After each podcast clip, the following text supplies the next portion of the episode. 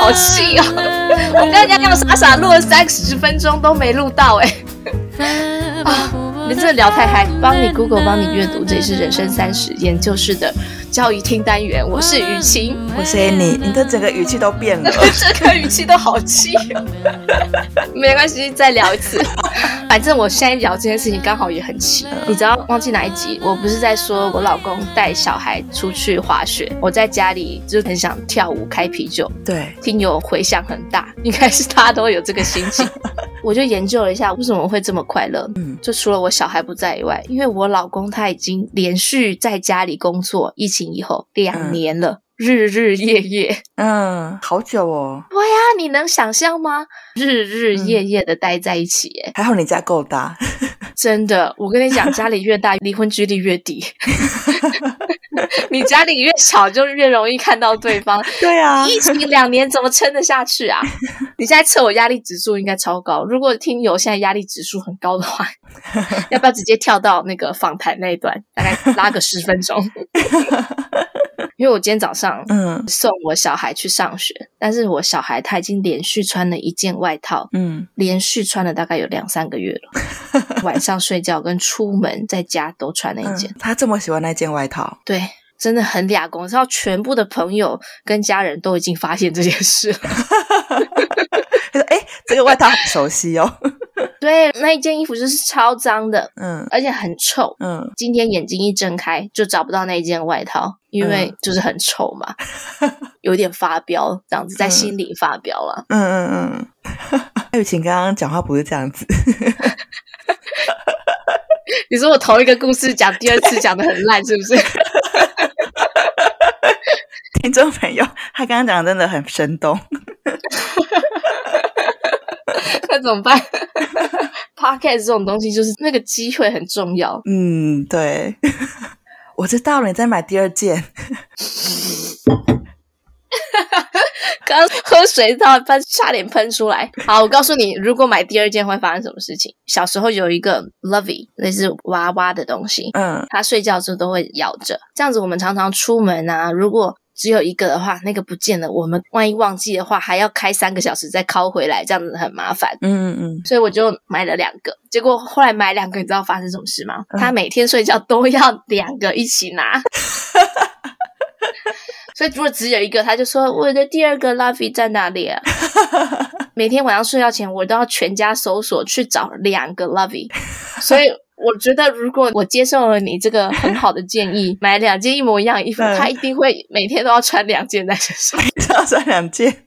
他什么事都做得出来。唉反正听我们 podcast 的听友，如果你听了这些故事，你还执意要生小孩的话，我只能祝福你。哎，那今天这个来宾，我们两个的老公都是美国 Oregon 人，嗯他们俩是大学同学，嗯嗯嗯，都在台湾住过一段时间。我们在台湾就是有相处过一阵子，嗯这样子。嗯所以他的经历其实跟你蛮像的诶， 都都一起嫁到美国去。太好笑了！ 哎、你好强哦！哎、你可以讲出一模一样的话、因为刚我刚没有是录到的时候可以讲那个， 我没有办法板着脸说出一模一样的话、哎，怎么办？ 比较正常。 好奇 怪。我说我说依纯跟你的经历还蛮像的，因为都是遇到来自 Oregon 的老公，然后现我在哦都在在台美湾遇国。到，对啊，对对，没有没有没有，完全不一样，因为她老公是一个 Oregon 的深山里面的人，我老公是一个 Oregon 的普通 人，所以这一集标题要下他们是森林系夫妻，因为他们两个都是研究森林的，嗯，嗯也是过着森林系的生活。我觉得我不能说我非常向往， 就是就是怎么说？我认识我老公，我已经觉得我生死交关了嘛，我已经觉得我对为了他做了很多，都快要牺牲掉我的生 命。但是对我遇到他之后，我觉得我还 好。她老公是你真说正更上山下海吗？对对，好，大家自己听好了。我觉得他好像讲一下森林疗愈，欸 诶，那我们就勉强再重新讲一次。 蔡雨晴振作起来，这一 段到底能不能播？我不知道。这一段访谈大家听会觉得有点像是你有看过电影《The Jungle Book》吗？与森林共舞。没有，天哪，你没有看过《与森林共舞》，那你很值得去看呢、真的哦。它是什么时候的电影啊？忘记了，有一直出新的，一个小孩被丢在森林里面长大的一个嗯故事。嗯，在听这段访谈会有点像是这样子，听一个台湾的女孩子遇到了一个 Oregon 深山里面的人， 开始了他们的异国婚姻，嗯然后展开一段森林的冒险，这样子。嗯除了森林冒险以外，他们也经过蛮多就是生死的难关，嗯就包含早产啊、嗯疾病啊，或者是他们自己很爱出去做的一些挑战。而且你听依纯说话，她还是很正向、很乐观，嗯，所以我觉得这 跟还活 着，对，除了还活着很已经很神奇以外，他们还是那么正向，所嗯以我觉得跟他们住在这个大自然的环境也是很有关系。嗯，嗯他们也没有住多大自然，也是住在一个首都，但是是有点郊区的地方。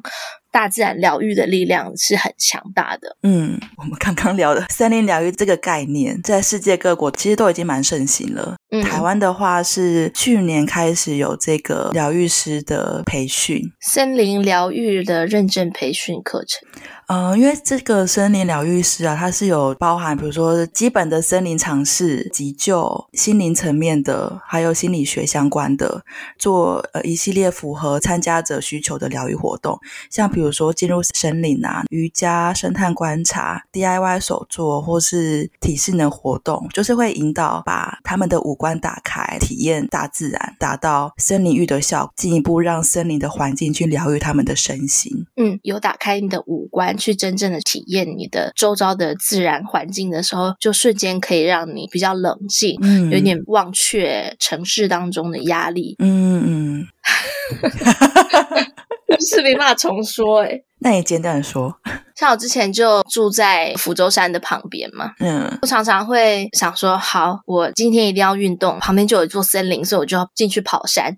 可是我一边跑的时候，我根本没有用我的五感呐、我只是用我的嗯腿而已。我一边跑，然后一边想，等一下论文要写什么，上坡跑的时候要用力一点，我的屁股才会翘；下坡也是赶快跑回家，直接把刚刚想到的事情写下来，嗯也没有拉筋什么的，就反而很伤身，也没有疗愈自己。嗯嗯，所以虽然你身处山中，可是你的感官其实没有打开，你的身体其实焦虑感还是在的。要打开感官也很容易，像我耳朵就会听到啊，我不是故意的，你只要不要塞耳机就好。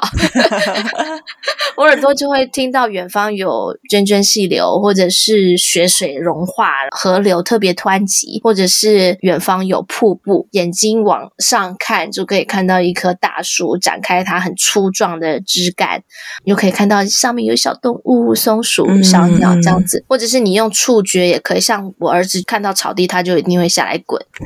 我常常跟他玩躲猫猫，躲在树的后面，就可以摸到软软的树皮。嗯嗯五官在接触自然的瞬间，其实你真的是有麻痹你的焦虑的效果。嗯嗯，像我昨天，我们重讲一次都好烂哦，我们第一次讲的好棒哦。 最近蛮多人私讯说我们聊天就是很自然又很好笑，很多资讯。我们两个自己都不知道我们会说出什么，现在第二次讲就整个都不对耶，好不自然，感觉好像在 抄稿还是什么的，根本就不是啊。但我真的想分享台大森林系的教授，他就邀请一位记者进入山林里面。进去之前，他要请那个记者去利用科学试纸去测他的压力指数。测他的唾液的压抑指数，在进入山林之前，他的唾液指数是到六十多了，因为正常嗯人其实如果在没有压力的话，应该是三十。嗯，在进入山林的时候，那个教授就请他直接躺在草地上，然后 就我现在没办法听第二遍， 而且我刚刚想的笑话都不想讲了。 然后我跟你说啦，躺在草地上，然后再抱一下大树，地上，然后他就请他去观察树冠的形状，去看天空，然后抱树。然后走出森林的时候再测一下它的压力指数，就变成二十以下，好，这是一个很棒的故事，大家拍手。 好不自然哦！先让大家听一下我跟依纯聊的这一段台湾人跟美国 Oregon 人现在一些生活小故事，都很不小 哦，很不平常，但我觉得蛮酷的。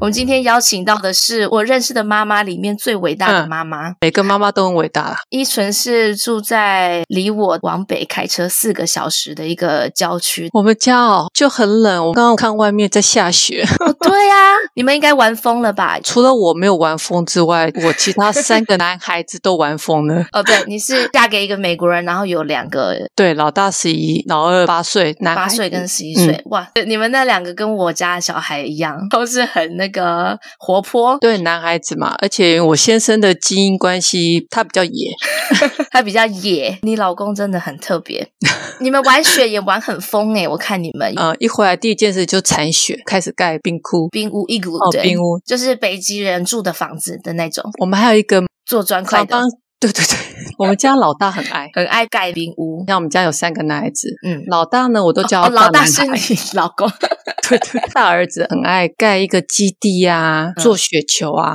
丢。我有自己偷偷查一下那个 YouTube 影片要怎么盖， 感觉功法很多层欸诶、都我们家那三个男孩子在盖，我在屋里面看，你喝茶，我喝咖啡，我在火旁边火炉旁边，看着外面地里面一直冒出笑哎、欸，惊叫笑哎、但是我还是会出去假装参与一下下，然后好像很享受一下下，然后就赶快丢进来屋子里面，好然后办喝法。啊温水。把自己从台湾买来的那个超级大水壶拿 放在火炉旁边，外面下雪的时候在火炉旁边泡茶是真的蛮享受的。对，我这边也是大风雪，然后我今天就在外面铲雪，嗯，就有点闪到腰，所以现在也是有点 累。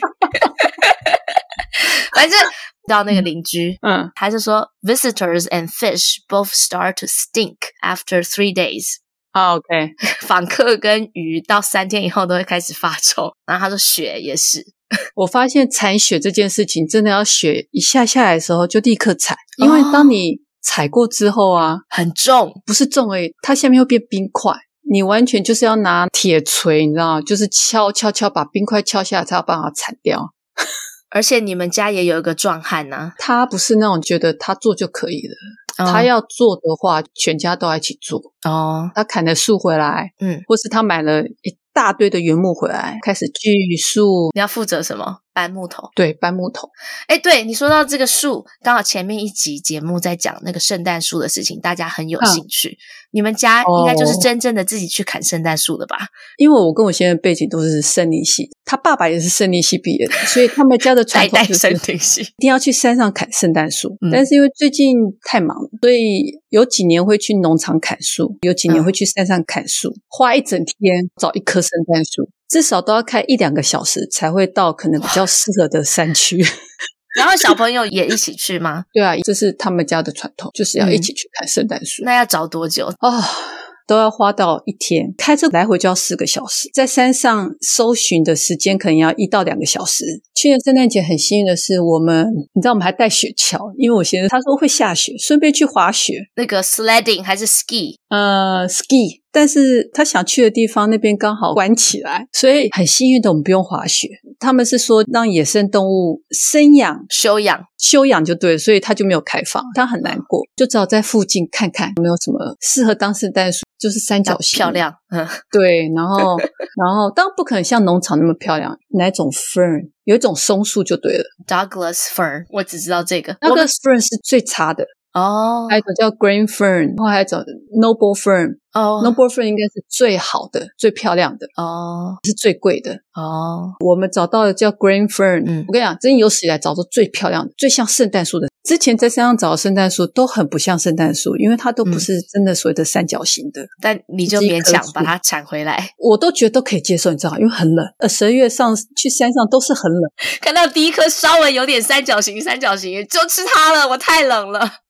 我懂，我就左看看右看看，我说就那一颗啊，你就砍那一颗就好，我们就立刻回家。他说那一颗不漂亮，白眼翻到后脑勺。记得你说你们家后院就可以每年那个季节都可以看到鲑鱼，回游，对，这边都叫 Pitchy Sound，那什么意思？好像是跟大海连接的范围。哦，所以那不是我们家后院的范围，我们家后院就是有溪流，鲑鱼都会回流的区域，嗯，可能两年才会有一次比较大量的，然后我们就去观察。真的是我也有看过，真的是算是史诗级的大片诶、很精彩。第一次看的时候其实很感伤，因为嗯他们就真的是奋不顾身，你知道吗，然后就是一直游，会哭诶、因会为哭你会很想把它捞起来，把它放到他想要去的地方。哦，因为他太努力了，逆游而嗯上，因为他游上去之后，然后他没有力气，就被水冲下来，嗯再继续游，继续游，他们的腹部啊都是伤痕累累，颜色都会变，对，遍体鳞伤，一片对血海。也没有到看到血，我就然后从没有那看很到远远看一个溪，整片那个溪都是红色的嗯耶。因为我是远远看，我不知道是鲑鱼这么红，就是因为流血， OK，还是染红了那个啊你知水，道吗？我们隔一段时间之后，你就闻到一股臭味，因为死因为就是在沙滩上，死在那个石头的上面。缝缝啊，全部都是鲑鱼的尸体。那你们那边没有老鹰吗？各种鹰还是准还是鸢？哦，有我们家大男孩啊，嗯他就装了一个 game camera，就是那种、嗯哼，打猎用的。应该是感应照相机，哼就是专门拍野生动物的。哼，让我们拍到好多东西哦，是吗老鹰啊、浣熊啊、鹿啊，是 cooker 吗？还是就是各式各样的？ 就是在鲑鱼洄游那边吗？对，就我们家后院的溪流。哇，那有那个 bald eagle，对，真的有拍到 bald eagle，这只鲑鱼，对，它就在嗯镜头前面吃、展翅飞翔。我们每次在鲑鱼季的时候，我看鲑鱼回流那个溪流，根本就是哦老鹰的冰箱，全部老鹰都吃到很饱，它们都在树上都没有在动 啊，饿了就是再下去抓一块来吃，就好像冰箱一样，你知道吗？啊，我们这边有一个水坝，我就站在那边看鲑鱼往上跳。哦然后，因为我懂它了们那个水坝是很嗯高，跳起来哦，它的核心肌群有多强，你知道吗？它从水里面比我矮的水里面，它跳起来到我的头、诶 是说我也不高，可是它跳有多高，就我心里其实是振奋的，嗯，因为他们是回游到上去要交配嘛，嗯，嗯他们想要交配的这个心真的是很猛烈， 火热，很火热， 用尽他它全身的力气，就是为了要交配，我觉得很感动。就对说他们人生活得这么潇潇洒洒，余生。 我说他们这样不会感觉好痛哦，因为他们嗯就在一直磨、跟吸床一直摩擦，一直摩擦。对，大男孩就跟我说啊，可是啊，他们应该是很开心， 嗯，应该不会感觉到痛，不然他们不会一直去做这件事情。哦，就是太哦兴奋了，不会感觉到痛。对，好像我他懂们真的应该是很开心，才会一直重复的去做这件事情。我懂，之前刚好说到，就是人在想要人得到奖赏的时候，身体不是会分泌那个多巴胺吗？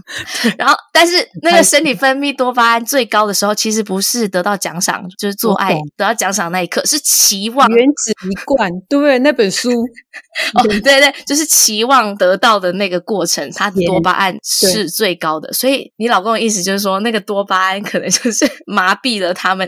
对，但我只能说，这真的就是大自然的一环。嗯，哎，对啊，你们有在打猎吗？哦，有，我们家男孩 有，他会跟他爸爸去，我都会 cross finger，拜托拜托，不要打到鹿，因为我很害怕看到一只鹿挂在我们家车库。可是他每一次去打猎都要花很多钱，因为他要买票，你知道吗？嗯，一方面希望他打到 鹿，不要浪费。费钱。另外一方面又对，不要浪费钱，但是又很害怕看到那个鹿回来。 哼，三年前嘛，他真的打到一只鹿，天哪，跟我结婚之后第一次打到鹿。嗯，他之前年轻的时候有打过，鹿在哪里？就就挂在我家车库啊。就是枕他就头鹿，对他挂在那里的那几天，我一都直说哦阿弥陀佛，阿弥陀佛。对阿弥陀佛都吃素，因为你知道我真的就吃不下肉。我懂你的心情，我会一直说 说阿弥陀佛，因为这个是他们的文化，每年好像都有一个打猎季这对样子。，我有问过大男孩，我说你你怎么那么狠心可以杀一只动物呢？然后嗯他就跟我说，可是这是最原始取得肉的方式，而且是非常尊重。你知道打猎其实很辛苦，你一整天你要很早很早出门，然后在嗯森林里面一直走，一直走，一直走，一直走。对你打到之后，你还要处理它，你还要把它扛回去车上，对 然后回家之后，你还要再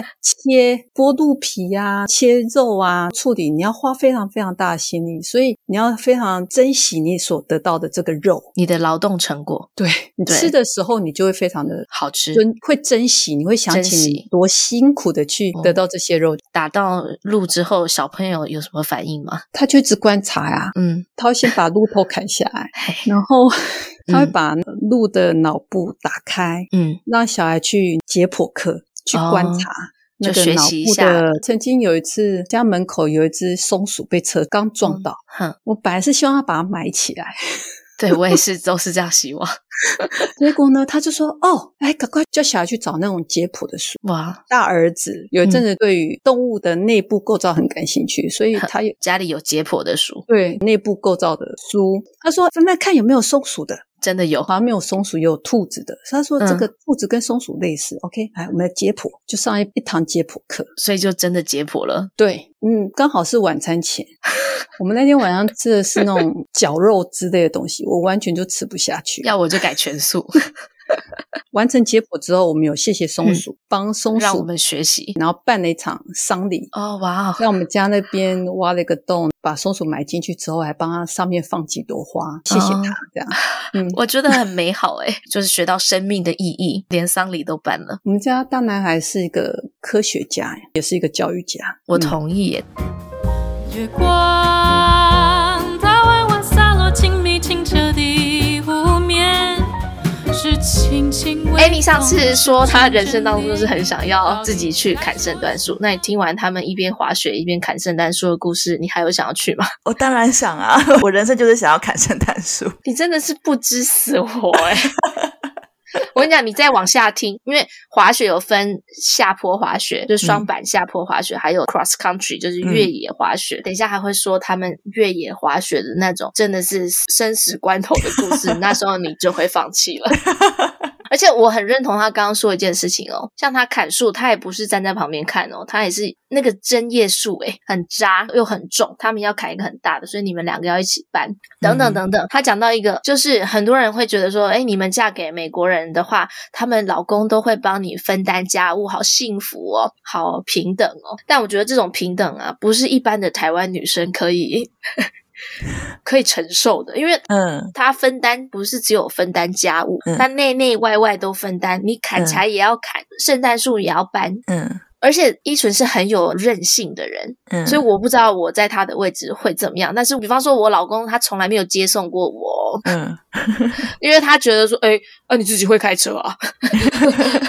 啊，在台湾的时候，哎、你没有计程车吗？就是他们虽然会分担，我们觉得很好，嗯但是你在台湾看到男朋友连一个小小的那个购物包都帮忙提，只要你够漂亮的话，好像连手机都不用拿的这种感觉。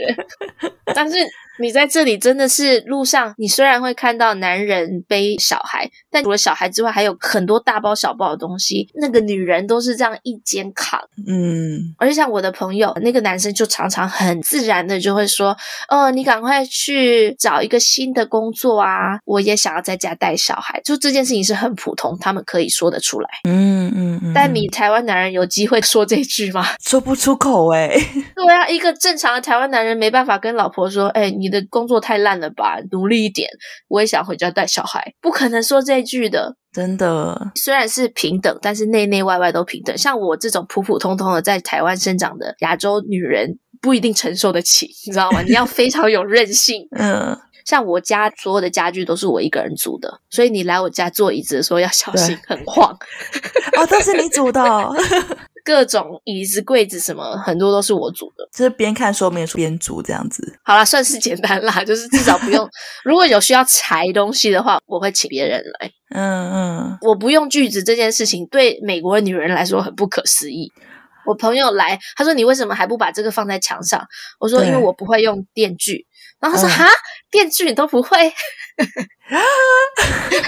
因为我也不用电钻，对，需要用到电钻的事情我都会嗯请人。嗯，我就说我不会用电钻，嗯我朋友都傻眼呢、我朋友都说、啊这个电钻很简单呐、我问你、嗯 a m y 你身为一个台湾女人，我不拿电钻跟电锯是不是很正常？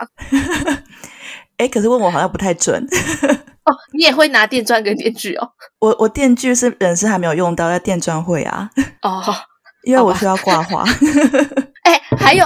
二十几岁的自己，我那时候绝对没有想到，我有一天会在雪地里面这么恐怖的情况，风大雨大，独自在我小孩开车去很远的地方，我我是没有想象过的。嗯，但我觉得你人生也经历了不少跟你老公生死交关的故事。我觉得啦，我觉得就算我住在这里，跟一个台湾的男人住，想象中的台湾男人应该是不会叫我 去外面铲雪，铲完之后再自己 带小孩在雪地里面开车，好像在滑冰一样，或是让我自己煮所有的家具。我感觉啦，我不知道，嗯，我没有嫁过台湾男人。就如果在台湾的话，可能会被说，哎，这个女生很独立哦。然后但是在美国就说，哎，这个是应该的啊。哦，对对。不过我觉得我这个态度是有一点不好，他的态度就很好。你说不依要纯的觉态得度嘛，对你做了一个选择，这个就只是选择而已，不应该是牺牲。嗯过疫情，我常常会觉得我牺牲了很多理想背景，嗯，可是嗯因为你觉得自己在牺牲的这个想法，会嗯让你的态度变得很烂。啊，你说哦，我为你牺牲这么多，嗯这样子会让对方也有很不好的感受，觉得哎，怎么样？是我害你的吗？我是加害者吗？嗯不要觉得自己在牺牲，也不要牺牲，你可以妥协，嗯，你选择的妥协。如果你是觉得自己是牺牲的话，已经注定走向灭亡的道路。 觉得自己在牺牲，在某方面你就会有埋怨，然后你会想要对方对做更多，然后去弥对弥补你的那没个错空缺。嗯，没错，那你若不愿意，你就不要做。对，嗯，下面一段他就会聊到一些爬山的事情，我觉得还蛮搞笑的。 但没有啦，他们他们是快死了，但他们生存了嘛，所以生存下来说出来会蛮好笑的。去爬南湖大山，我也有说我去爬大巴尖山，嗯南湖大山是五岳之一，非常难，海拔三千七百四十二公尺。我爬的是大巴尖山，嗯新台币五百元，梅花鹿后面的那个形 状。就是大巴尖山很美嗯。刚刚这一段不是很 informative 吗？很好笑吗？没有，因为你精确的讲出那个数字， 山的高度。因为真的很高啊，很恐怖哎、好好啦大家停一下苦闷，大男孩是一个科学家，也是一个教育家。 我嗯同意耶，他怎么会这么特别？我也不知道，还是我们来介绍一下你老公好了。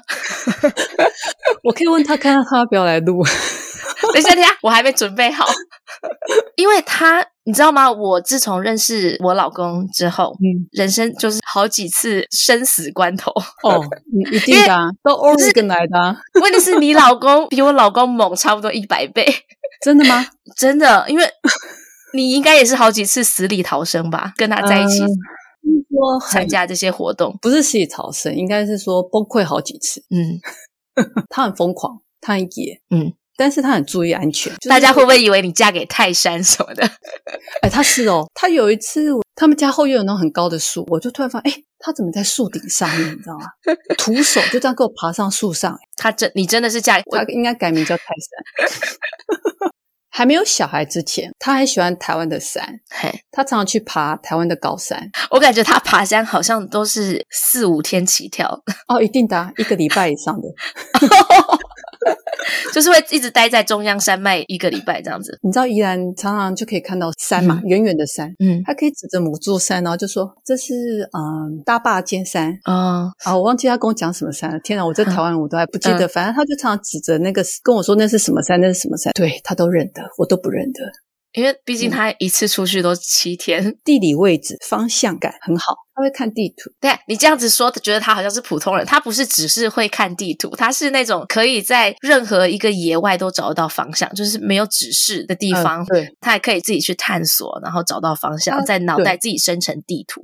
你刚刚把它讲的太普通了， 就是我们去爬南湖大山，第一次重装爬台湾的高山，南湖大山是五岳之类的，就是很难的山。嗯对，三千多公尺以上的山。哼我其实也是森林森林毕系业的，嗯，所以爬山对我来讲其实不是难事。对，而且你也是一个运动员，呃，对， 对我也是，感觉好像体力很好，对不对？，对，爬山对我来讲是一件做调查工作，感觉不好玩。那种名词的神木啊，我也都看过了。嗯，其实爬台湾的高山，我就没有那么感兴趣。可是那一次我忘记为什么了，我就跟着去了，因为爱他 因为那一团总共四个 人，啊。对，你说那团有我是谁？大男孩我啊，嘿，另外两个外国人， 对，James，James 你把名字讲出来了， 哦，没关系，等一下会逼掉。你快点说他，你叫他什么名字？因为那时候有认识两个叫 James 的人，然哦后一个一个 James 比较瘦，对，跟我们去爬山那个 James 比较胖，我都跟人家介绍他叫 James 邦 James 胖胖，是你想的哦，好像是我觉得你好强哦，而且很符合他的形象。James 胖，。你不要跟他说，他应该不知道自己有这个绰号。他不知道哦，哦，他还以完为全自己就是是詹姆斯庞德，去爬台湾高山，你必须要有台湾人带，因为其他三个都是外国人，哦，所以你其实也不熟，可是他们可能申请上面需要一个台湾人。莫名其妙的跟他们去爬。然后那时候我体力还 OK，台湾你有爬过台湾的高山对不对？有，我等一下跟你说一个。哦，OK 哈，通常人家说第一天你要爬比较短，因为你嘿负重，你就背你的全部的东西，让你的哼身体能够适应。对，可是我们第一天就爬了十几个小时，嗯因为到了第一个我忘记到了第一个山屋的名字了，人有点多。嗯，大男孩啊就觉得啊这边人太多了，你知道他是那种就是不怎喜样欢太多人继，续走吗？对，不喜欢跟太多人挤在一起，他就觉得说我们可以的，我们的体力都很好，我们可以赶到下一个点。下一个点是多远以后？哎，我不知道，我跟你讲，真的是爬到伸手不见五指啊，哦，是晚上爬哦，天就黑了，天要带哪头灯继续嗯爬。我还看到，我还看到山羊天，使哦，山哎羊，不是 长鬃山羊，怎么那长种鬃山羊，好夜间帅动哦！物都出现了，然后有一个很陡的坡，摸黑，我真的不知道我在哪里。你不知道你在一个很陡的坡上， 对，反正就是一直往上爬。James 胖，嘿，我就在想 James Paul 应该比你烂吧？你知道大家都要背自己的东西，然后我背是最轻的哦，哼，所以其他三个人其实都背很多东西，过两要过夜三天两夜吧，还是四天 三两夜，嗯，嗯所以蛮重的。对，然后 James 胖啊，你 知道膝盖痛。哦、no，才第一天晚上膝盖痛哦。大男孩的堂哥，嗯，从瑞士来的，他嗯体力也很好。瑞士堂哥呢，就帮他背他的背包，哦天哪！大概距离第二个山屋前、大概四五百公尺，我就崩溃了， 然后我就背包就丢下，嗯，因为我已经不知道那是几点，应该晚上可能有十点了吧，天哪！我就把背包丢下，我说我再也走不动了，然后就哭了，嗯我就坐在地上了。大男孩就说：“快到了，在前面。”对，他应该是拖着我跟我的背包，把我拖到那个山屋去。嗯哦，我我非常理解你的心情。我那时候才真的感觉到什么叫精疲力竭，对，不是濒临崩溃，是已经崩溃了，我就是哭。而且你知道，我们到了那个山屋啊，嗯， 我还记得他们非常惊讶啊，你现怎在么才现到在才到，对。 然后好冷，好冷哦，因为台湾高山其实真的很冷。就活下来了。对，所以后来呢，我就帮大奶找了一个 我台湾的好朋友，也是很喜欢爬山的人。就是拉一个替死鬼的概念。其实我认识我老公以前也是算是喜欢活动的，喜欢往山里走，看自己觉得自己算是活动力高。刚从北京回来台湾，他就说：“那我们一起去爬那个大坝尖山。” 然后我就想说，大坝尖山听起来蛮耳熟的，那不就是一个周末的活动吗？ 然后就说、哦嗯好啊，因为工作也很忙，我也没有去注意一些细节，然后就背着我的背包，就已经在路上了。 走着走着觉得好累哦，然后我就终于想起来要问了，然后就问他说：“嗯请问一下，我们前方还有多久可以扎营？如果是可以嗯睡觉？”然后他说：“ 十九、公里。” 我永远都记得那个数字我们就傻傻。他们有一次去爬山，然后那时候台风准备要登陆，听说那一次他们扎营的地方，你知道那种河床，有溪水暴涨吗？反正台湾的高山其实是非常非常有诶、欸他回来之后跟我说，这次真的很危险，没有到西床暴涨把他们冲走的阶段，嗯快要了。可因为他们是爬了好几天，台风才准备要接就近，是出发之前，可能台风的消息还没有那么。 爬完就是七天以上，你知道吗？ 后来他们是在山里面，可能还不知道台风的事情。对，但是他们都会报平安啊，就是到理线上面，你知道山的最高的就是山理等线线，用中华电信的门号才有办法联络上我们。哦，所以他都会跑到三人线上面用中华电信跟你报平安。对啊，一定 要的啊！让我想到有一次，我跟我老公去新疆的一个山上，是整座山都是嗯雪。然后那时候是四月，就是我们跟着一个导游去，所以就很信任那个导游。然嗯后结果上山的时候都是雪很深哦，那导游嗯我看他脸是有点吓到， 说怎么雪还这么深？然 后很辛苦的爬上去之后，本来已经积雪很深，然后下山的时候，整个那个雪气温好像骤升还是怎么样，那个嗯雪就大融化。所以我们回哦来的路就整个变成一个湍急的河流，你知道吗？哦，那你怎么回来啊？我就不知道，我看着那个，我觉得我死定了，因为那个我们就是在大那你们是深在山雪鞋吗？还是雪橇？对，重点就是我们没有预期，我们是穿着他穿布鞋，我穿靴子，哦，那不就全湿了？就对，很冷哎、突然要涉溪的感觉，而且是很湍流的那种溪水。哦天哪，你知道 Mountain Rainier 吧？哦，对对对对，哦，四千多公尺，很有名的呃滑雪圣地。我们家大男孩背着老二，五岁吧？天哪！你背着五岁的小孩在背上爬四千公尺哦，的没有没高有，山，他背，我都没有背。他的腹肌跟背肌是很帅吗？ 哦，很很重要，哦，好幸福 他！的身材是。背五岁小孩爬四千有公啊尺的山，他也是运动员出身的啊、他说我一辈子都不会有小腹，我要到真的啊八十岁才有小腹。他是一个非常有自律的人。好，你不要再说这个让大家很羡慕、嫉妒、恨了。呃，我们想说要去滑雪，因为他是一个很会滑雪，你知道当 heel 的那种咻咻咻，这样很帅很滑帅，很可以这快样下来。天哪！所以现在每个人脚上都踩着双板哦，对啊，然后就这样爬上去哦。我家小孩很厉害。可是双板要怎么上山啊呢、 ski 有两种，一种就是 downhill ski，就是那种直接从上面然后这样咻咻咻这样滑下来的，嘿，然后另外一种叫做 cross country ski，哦，你们是 cross country 间隙越。野，所以有时候你要有点上坡，有点下坡，有点平缓的走，步道嗯上面就这样走走走。但是那一次 Mountain Rainier 的雪很厚，哼，偶尔会有一些暴风雪，天哪！看到状况不太对，所以我们就准备要下山。嘿，下下下，大奶决定说，那我们就直接从这边滑下去。所以就是看起来一个很很陡的坡度吗？对，不是用 ski 哦，因为 downhill 这样觉得太危险，我们就用屁股滑下去，对，溜滑 梯天哪！滑下去，那小孩就开始滑了，滑就往下滑了， 速度好快。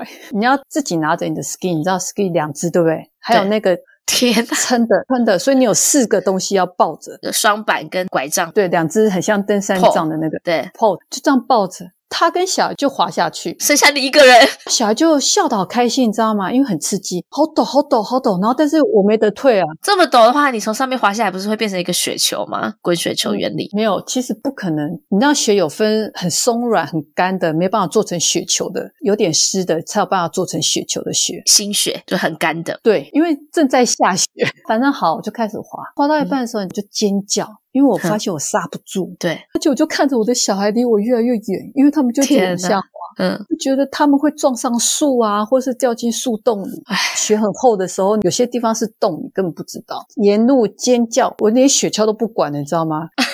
所以雪橇就丢了吗？对，觉得生命有危险，我还管雪橇吗？雪橇也很贵，所以雪橇就放手了。整个放手，然后一手就在后面一直刹车啊，然后就这样，直到我停下来之后，你知 道吗？就是终于滑到缓坡，呃，那时候真的是大吼大叫，我说好危险的，我我有生命危险，我我已经要死了，我的小孩也要死了。对啊，就撞到树完怎么全办？撞到树，或者是他直接不知道滑到哪里，我根本就找不到他了。或是跟它分很远，就是滑的方向不一样。对，大奶又很冷静地说：“嗯，是有一点危险啊，但是还好，我觉得是可以安全到达的。 天哪！”后来他就开始去找我的雪橇，因为我完全就是他回头去山坡上找你的雪橇，对啊，哇，因为太贵了，因为雪很橇安全太贵了。对，很贵啊，心跳又加速了，因为那一次又觉得呃又崩溃了。对，相信每个人如果是在长大的时候才学滑雪，都有这个经验，就是嗯你就觉得自己滑着滑着，就突然被带到一个很陡的雪山的上方。 然后你虽然知道说有一些技巧可以使用，你看着这个陡坡，你还是觉得自己会死，因为你没有很会控制方向，不小心失控就是很容易撞到什么东西，或者是就一直滚下来。我最近教我家老二怎么滑雪，嗯脚要三角形，对，pizza 然后那个雪橇要像披萨披萨，对不对？对，你还有一个重点，你的屁股要往下坐。对，但是因为身体一直往前，没有办法屁股往下坐，所以我就说你要想象你在大便的 时候屁股往下坐。所以呢，沿路你就沿路一我直喊。对披萨披萨大便大便披 萨披萨大便大便那没关系啊，大家都听不懂啊。啊、我们去的地方都没有人啊。呃哦哦，如果现在想要滑雪的各位听众，可以掌握两个原则，第一个就是 pizza， 第二个就是大便。对，就是如果你想滑双雪橇的人的话，嗯，这是非常实用的技巧。我记得不知道是前几次看到他的时候，是我老公跟他一起去跑台湾四寿山的越野的，好像十五 K 之类的。我老公跑在第十几名之类，你老公是跑好像第一还是第二，你记得吗？ 哎，我那次我不太记得，但是他有一次为了要让我运动，所以我们有一次去参加马拉松比赛。嗯他是跑马拉松的，就那种四十几公里的。嗯，我是跑五 K 而已，五嘿公里，在美国都没有练习哦，他就拿第一名回来。哇，反正就是全程马拉松他跑第一名。对，哎，以为他很特别，他很帅，也是一个学霸，然后他话不多，可是他哎你先生吗？你老公，哦，我先生哦哦，你老公那么帅，看起来然后对，又好不好？学，他明明话不多，可是他中文却讲得很流利，做任何事情他都会尽心尽很力，认真，对。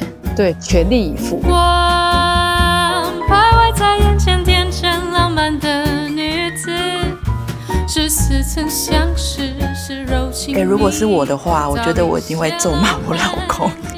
你说，如果你已经快死了，他还逼你从雪山上面滚下来的话，我觉得我没有办法像依纯那么坚强。我现在突然想起来，有一次我跟我老公去瑞士爬一个山，嗯，很高，然后你真的不知道自己身在何处，已经走了很久，远处就看到牛，身上挂着牛铃，嗯各种你不知道自己在哪里，你知道吗？嗯嗯就有一种身在此山中，云深不知处，体力又到达一个极限。嗯嗯婚前如果有这样的情况，因为还蛮多次这样的情况，嗯因为他就是不懂得评估我的体力，你知道吗？Anyway，跟依纯老公一样，他不太认识我的时候就带我到大坝尖山。他这个教育很失败。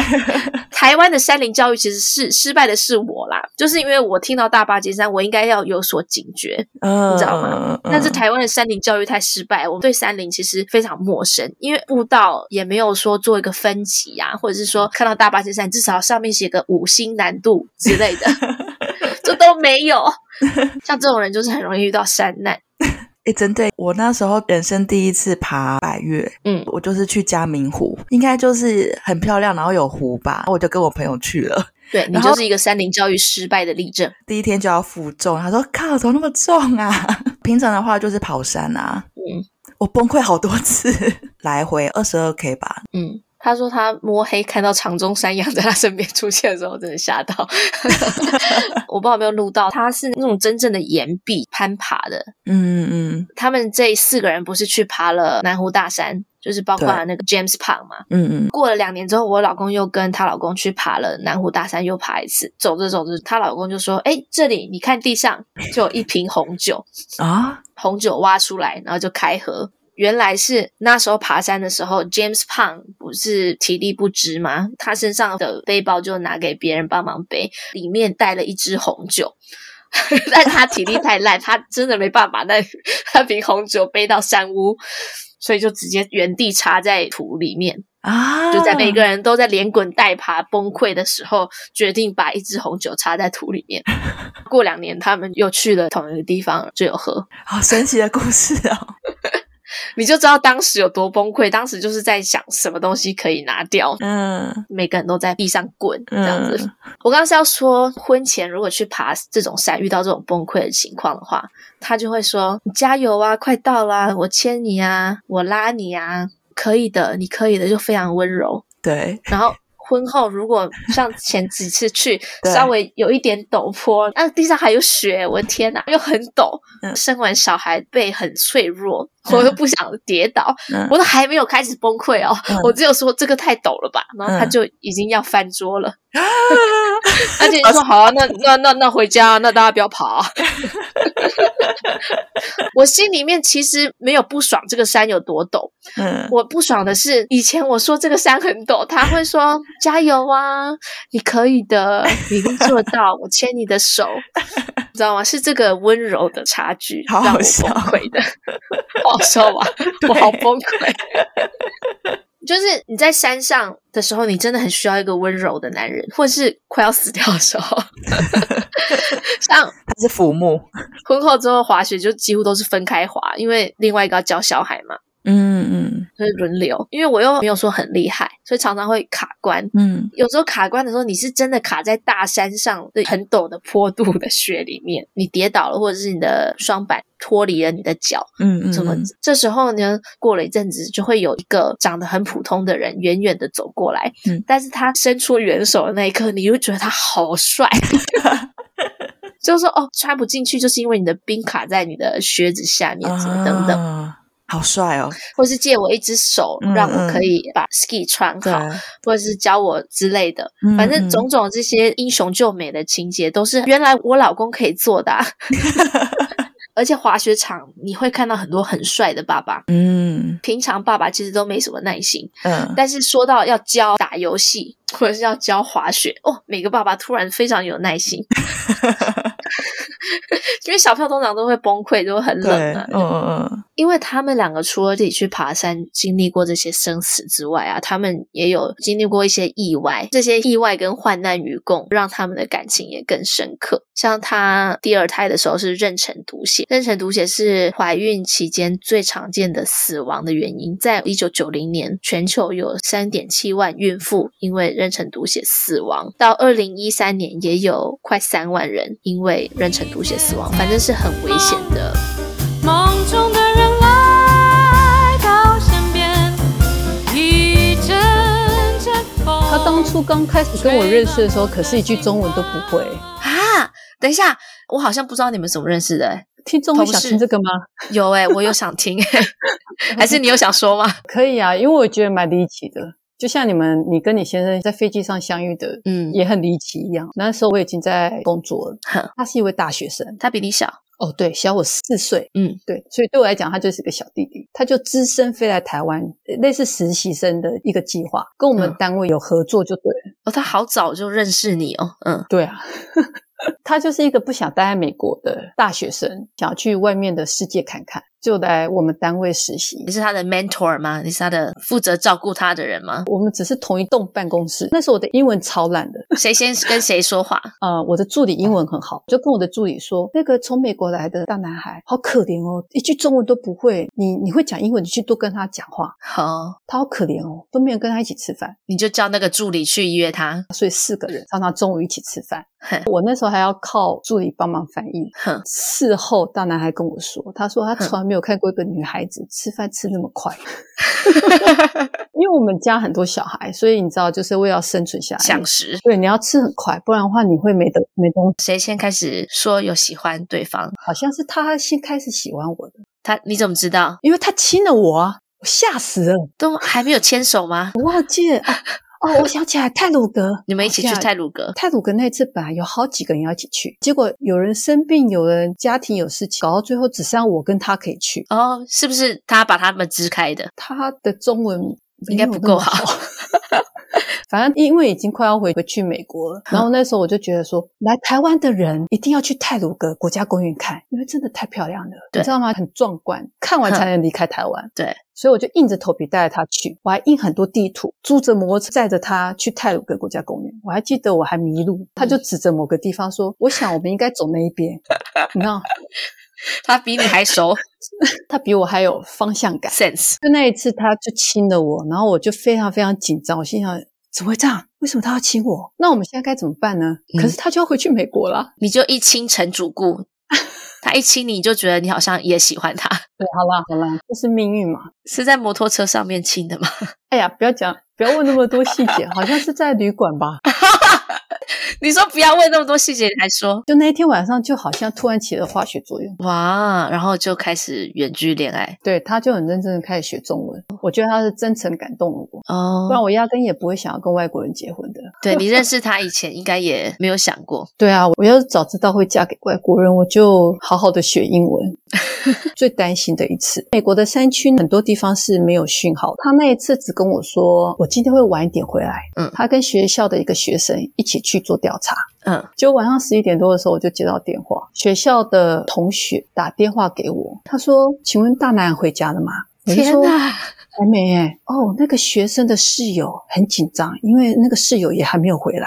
我从来不知道我的心跳可以跳这么快，嗯真的，你知道我已经跳到你心脏好像要从你的嘴巴跑出来一样，嗯，手一直抖，一直抖，我就想、嗯怎么办？你一直在等，对，半小时，整个人生对跑马灯，然后对心想说，如果他真的出事情的话，我跟两个小孩，我要我是不是要怎回么安排台湾？对，我要怎么安排？我要继续留在美 国吗？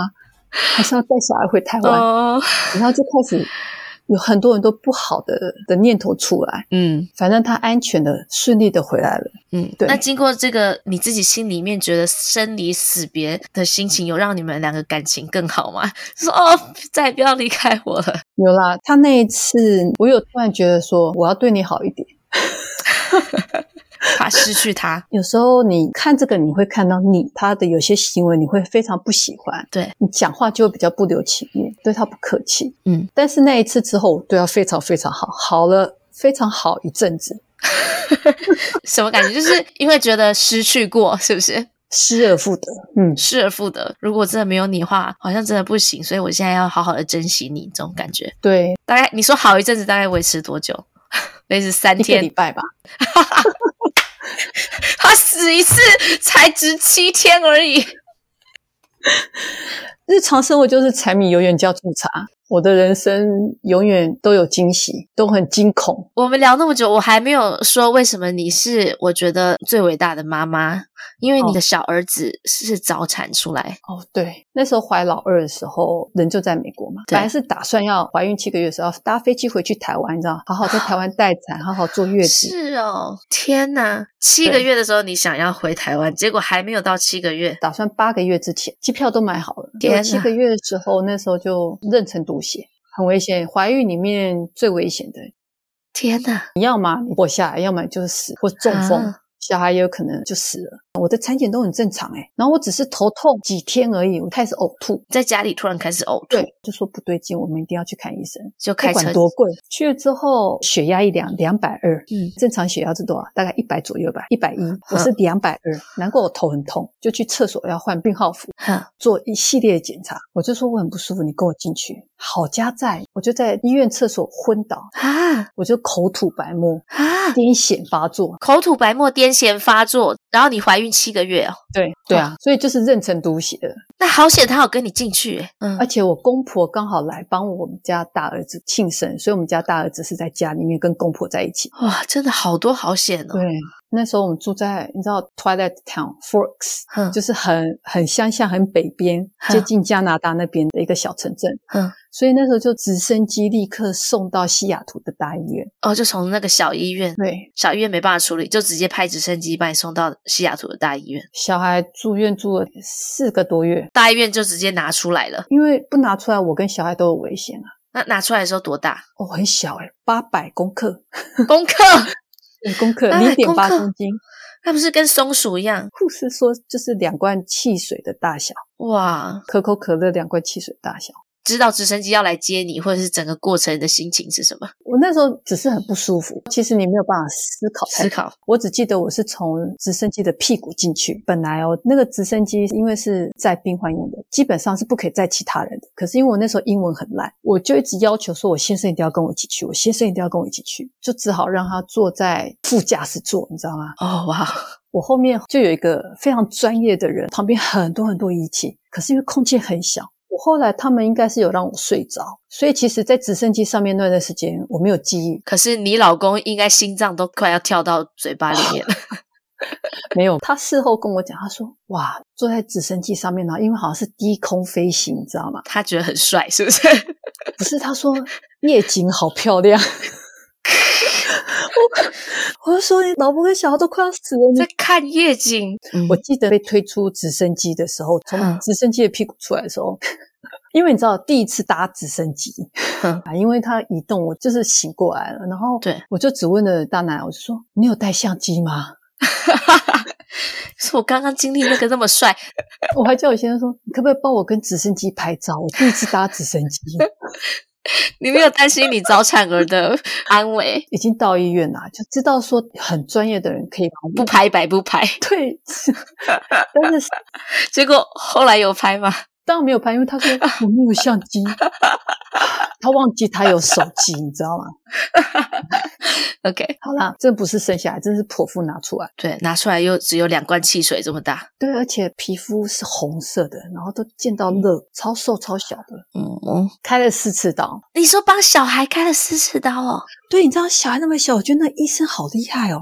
啊，你小孩刚出生就开四次刀哦？对，第一个月就开了一次。哇，天对，然后你哪！知道那个东西都超小的。那你又很心痛哎，你看他经历这些哦，对，我早产儿的点滴啊、嗯是要打在头上的，啊，从哪里打？太阳穴。哦，从太阳穴太阳打穴。旁边哦，头皮这边打进去，天哪，鼻胃管啊，它还有所谓的胃造口。嗯，为了增加他的体重，所以医生就建议说，在胃装一个塞子，天哪，把奶打进去。啊、我们没什么宗教信仰啊，但是就是很幸运，很谢谢不管任何神明的帮忙，或是这边的医生的帮忙，家人我公婆的帮忙，就是我们家老二八岁了，然后是一个很健康的小孩，对，在外面玩滑雪、盖雪屋，四肢健全，脑袋也很正常， 对，然后再也不是瘦瘦小小的喽，他已经不用再增很肥了强壮了。很努力、很努力的喂食，很努力的增肥之后，他现在是完全一个健康的小孩。对，而且他们两个小孩非常的活泼，是两个小泰山就对了，跟他爸爸一样那。呃大儿子叫卤蛋，嗯，二儿子叫皮蛋，真的 哦，我真的可以体会。儿子现在三岁，他还是蹦蹦跳跳。我嗯，像我今天铲完雪不是很崩溃嘛，就很想躺在地很上累。我光躺在地上也不行，因为我需要随时都保持我腹肌要用力，因为他随时都要来踩踏我，你知道吗？ 我如果腹肌没有用力，我感觉我肋骨会断。他今天从那个酒吧的那种椅子高度跳下来，what？差点跳到我身上，然后我就赶快乘龙滚，这样子滚到旁边才没有被踩到。我只要看到那种生两个嗯男孩子的妈妈，就想很想拍手，没有没有没有，我们的眼神都会叫我懂你，我懂你的心情。对对，你还没有到我们的境界。而且我还看过三个的、四个的，都是男孩子，我就会这样，太敬佩他们了。但是你的辛苦更多，因为我觉得我们两个都是离乡背景。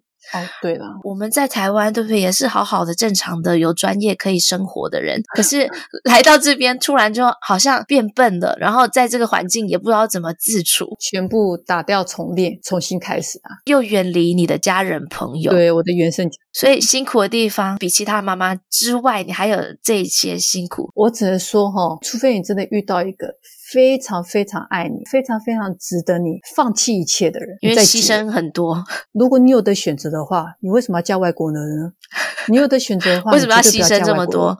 对，你知道吗？太辛苦了，住在台湾的对时候，你们还有小孩，那是另外一个故事。我们住在台湾的时候，我光是跟我老公白人的脸走在路上，就会很多人嗯给我投以嗯异样的眼光，而且你就知道说他有一嗯种在打量你，就很多眼睛一直在看你，对，知道那个眼光没有非常友善。就在台湾，在美国就当然不会这样不要子。在意他们啊， 嗯，太累了，生活是你在过的。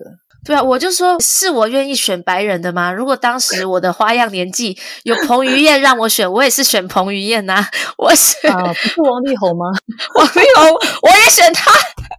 如果王力宏当时跟我老公的话，我选王力宏 啊。对，对就是就是我那时候的选择，我最好的，我最爱的就是他，也不是我愿意故意要嫁白人啊。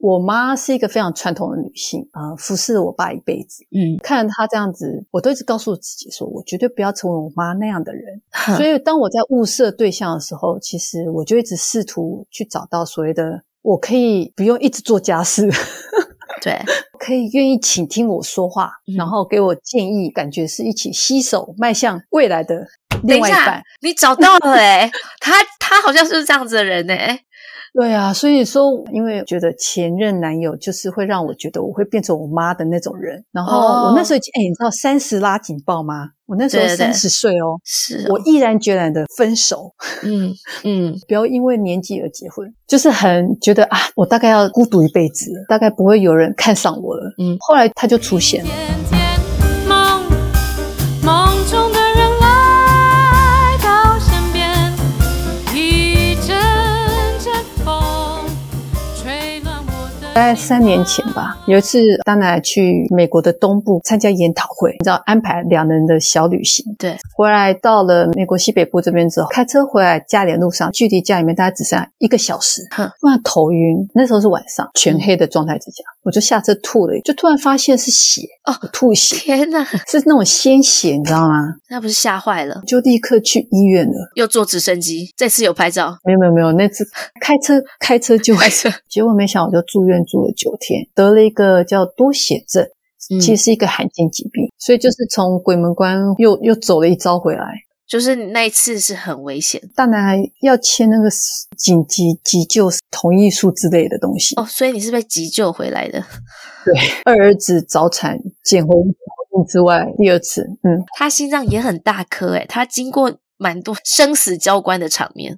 对，一直把我从鬼门关捡回来。你知道有一部电影《神隐少女》吗？哼，他说我在医院里面的那段日子就很像在汤屋的那段日子，就是很不真实。哦，在里面经历的真的很痛苦。等我恢复了之后，我肚子上有一个超大的伤疤。走出医院，回到现实社会，就像他们从汤屋离开，千寻跟他爸爸妈妈离开那个鬼神的世界之后的感觉。 嗯，真很好的，笑就整个场景都是如梦一场。对，没错，对对对。哦，你好会形容哦。哎，你会不会觉得正因为你们经历了这么多这种大场面，也帮助你们的感情更好？应该也是吧，我我觉得每对夫妻都是这样子的。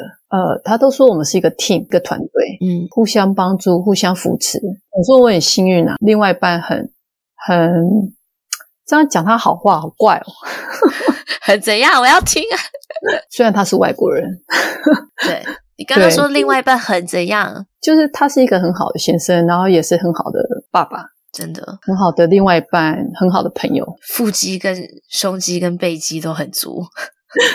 嗯，内外都兼顾的很好的人，哦，你这样子说，现在所有听众都找不到理想的另一半了，就 超级谢谢你跟我们不客分气，享不。客气。点爱，爱上层楼，爱上了你。他们第一次去泰鲁格，最后只剩他们两个，就是天还注蛮定，对呀、怎么可以有那么偶像剧的情节啊？就只有我们两个耶， 我觉得我们两个来打赌一下，我们下次找她老公来上节目，看是不是他摒除其他的劝退，他是支开对，是不是他劝退其他的朋友？我赌是，因为哪有那么巧的事情？对啊他快要回美国了，嗯有这次机会，要我我也会劝退其他的朋友。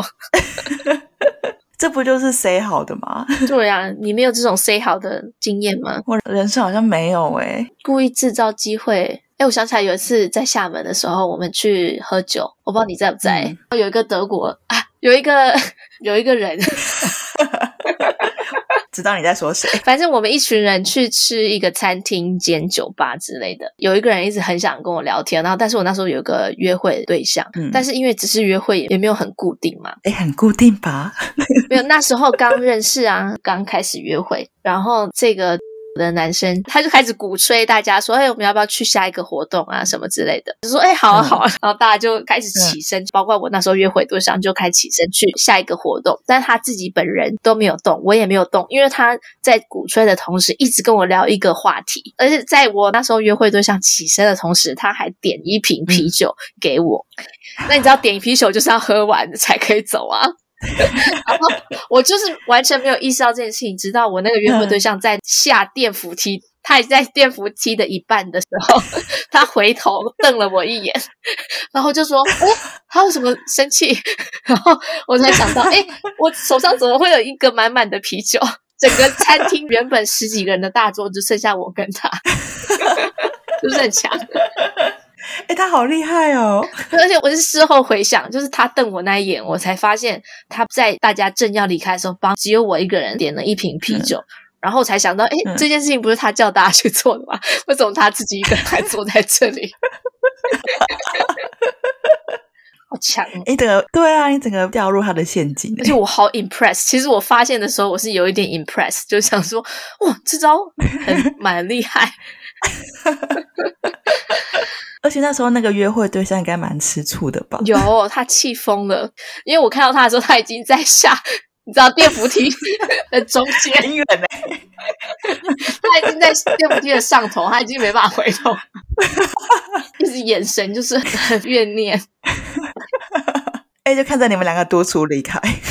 对，我觉得这一集啊，开启我另一扇窗、欸，哪一扇窗？哎，森林疗愈这件事情，嗯，就让你想更走就是进大自然。不只是这个、欸，哎，就是我会蛮想要学习相关的知识。嗯，你要哦参又加去那个看了吗？一下森林疗愈证照吗？我觉得很有兴趣哦，他的那个课程内容好有趣哦。好啊，如果你变成森林疗愈师的话，我会报名。他那个课程啊，他是需要五次的实习经验，就是你可能要邀请你的朋友，然后参加你的活动。啊好好好，我 我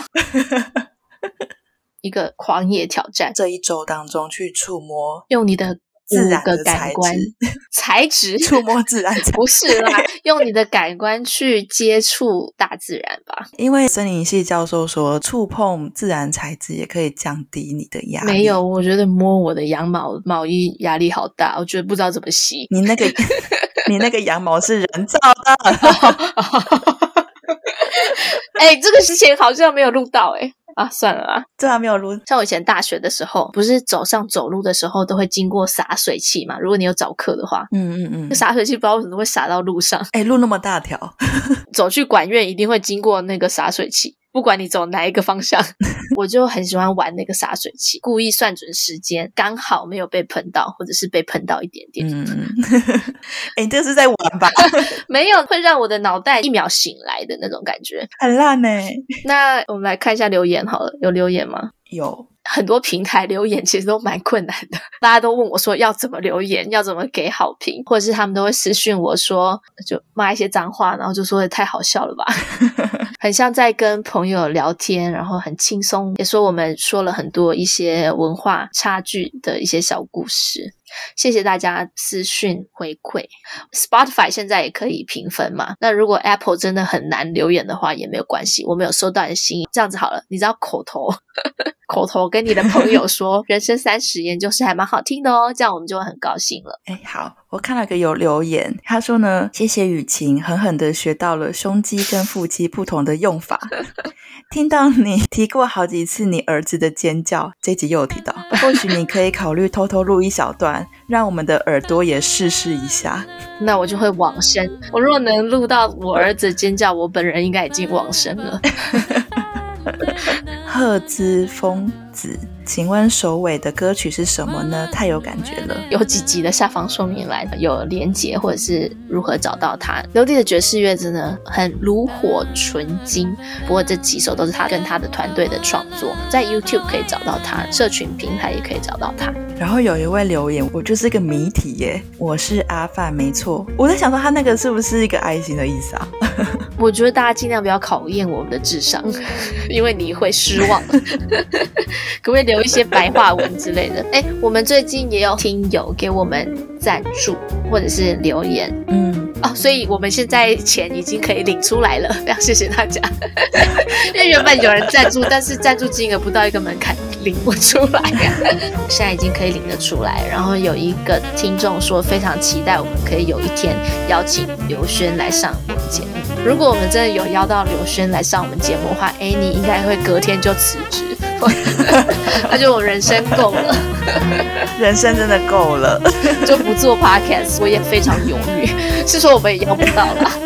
非常谢谢你的看好，然后也有人祝我们圣诞节快乐，给我们留了好多好多的赞助，也有人说会给我们耳刷，谢谢我们都有在更新，给他们带来欢乐，我觉得很值得。哦嗯，真的，后面好像有一股力量可以推着你前进。我不明白夏日蝉鸣三两声为什么要不懂跟欸我们为什么你要告别跟我们因为有什么告别理由？不是可以随时可以打开听吗？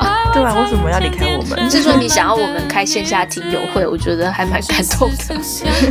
还有一个人说，第一次听就爱了我们这个节目的感觉跟气氛，非常谢谢的留言，或者是像一位不知好歹的听友，居然敢挑战我死亡问答，其实也很欢迎，可以欢迎给 Annie 来个死亡问答。好，好，那那就就这这样样子子啦啦，。我我是是雨雨晴晴。，我是你，下次见。月光，它缓缓洒落静谧清澈的湖面，是轻轻微风，是阵阵涟漪，到底该说什